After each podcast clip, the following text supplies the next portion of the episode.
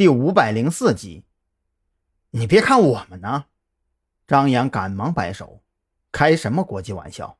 许志伟的键盘比自己一个月工资还要贵呀。就是，我们俩的工资可是要留着以后，嗯，以后以后有用的。你单身汉一个，反正也用不着那么多钱，就当是报答一下小许的救命之恩吧。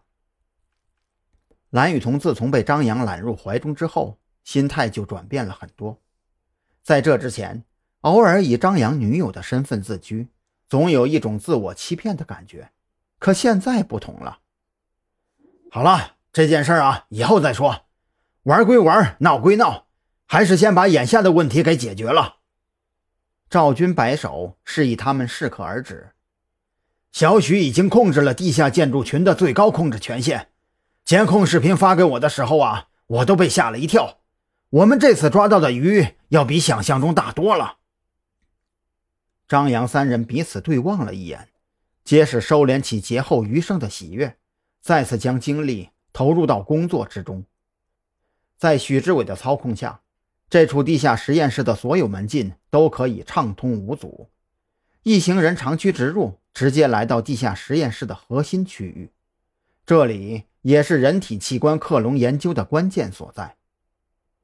一排排白色透明的罐子摆满了原本宽敞的空间，三张洁白的手术台在强光灯的照射下让人毛骨悚然。整个地下实验室一共分为三个区域：生活区、工作区以及废品处理区。在废品处理区，堆放着数不胜数的医疗垃圾以及触目惊心的骸骨。和隐藏在精神病医院地下的实验室相比，更让张扬感到骇然的还是彭璇的下落。本来就在那名黑客被抓获的同时，他随身携带的便携式服务器以及笔记本电脑就被原封不动送到了特侦局驻地，由许志伟对这些电子设备进行解密和分析。原本呢，许志伟对这些并没有抱什么希望。可是，当他解除了地下室自毁装置之后，心血来潮，准备开机研究一下那名黑客的笔记本，却发现，在笔记本的硬盘里，赫然保存着彭璇在岭山镇培训的记录，参与实验室向外输送实验数据的犯罪事实，以及子午会给彭璇安排的紧急出逃路线。如此一来，特警队毫不费力地在一家商场的地下停车场。找到了易容后，准备出逃的彭璇。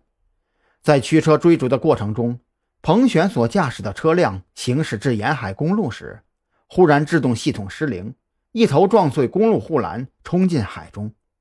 被打捞上来的时候，挡风玻璃破碎，玻璃碎裂处残留着鲨鱼皮表油脂，而驾驶舱中则有大量的肌肉和内脏碎块。